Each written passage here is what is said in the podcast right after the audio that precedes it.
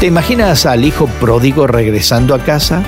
Harapiento, sucio, derrotado, consumido por el hambre, quizás pensando que escucharía a su padre decir, ya te lo dije, te lo advertí. Quizás el pródigo caminaba cabizbajo pensando cómo responder a ese reclamo. Hoy en la palabra el Salmo 32 nos enseña cómo hablar con Dios cuando hemos pecado. El salmista comienza comparando los beneficios del perdón con el sentido de culpa.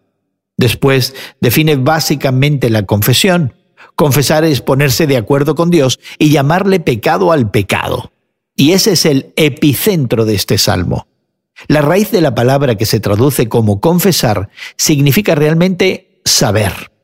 A veces no estamos dispuestos a admitir nuestro pecado ante Dios porque no lo admitimos primero ante nosotros mismos. Y es un error no confesar nuestras ofensas. De hecho, y según este salmo, todos los fieles, todos los piadosos reconocen su pecado. ¡Qué paradoja! Ser fiel y piadoso implica reconocer que no somos ni fieles ni piadosos. Dios jamás desprecia el corazón quebrantado y arrepentido. Por eso este Salmo 32 ofrece esperanza. Ocultar tu pecado produce culpa e infelicidad.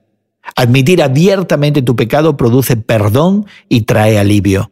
Reconocer tu pecado en la presencia de Dios abre las puertas del gozo y de la justicia. ¿Y tú? ¿Necesitas admitir tu pecado ante Dios? Dios no rechaza a nadie que busque el perdón a través de Cristo, quien nos limpia de todo el mal que llevamos por dentro. Hoy en la Palabra es una nueva forma de estudiar la Biblia cada día. Encuentra Hoy en la Palabra en tu plataforma de podcast favorita. Más información en hoyenlapalabra.org.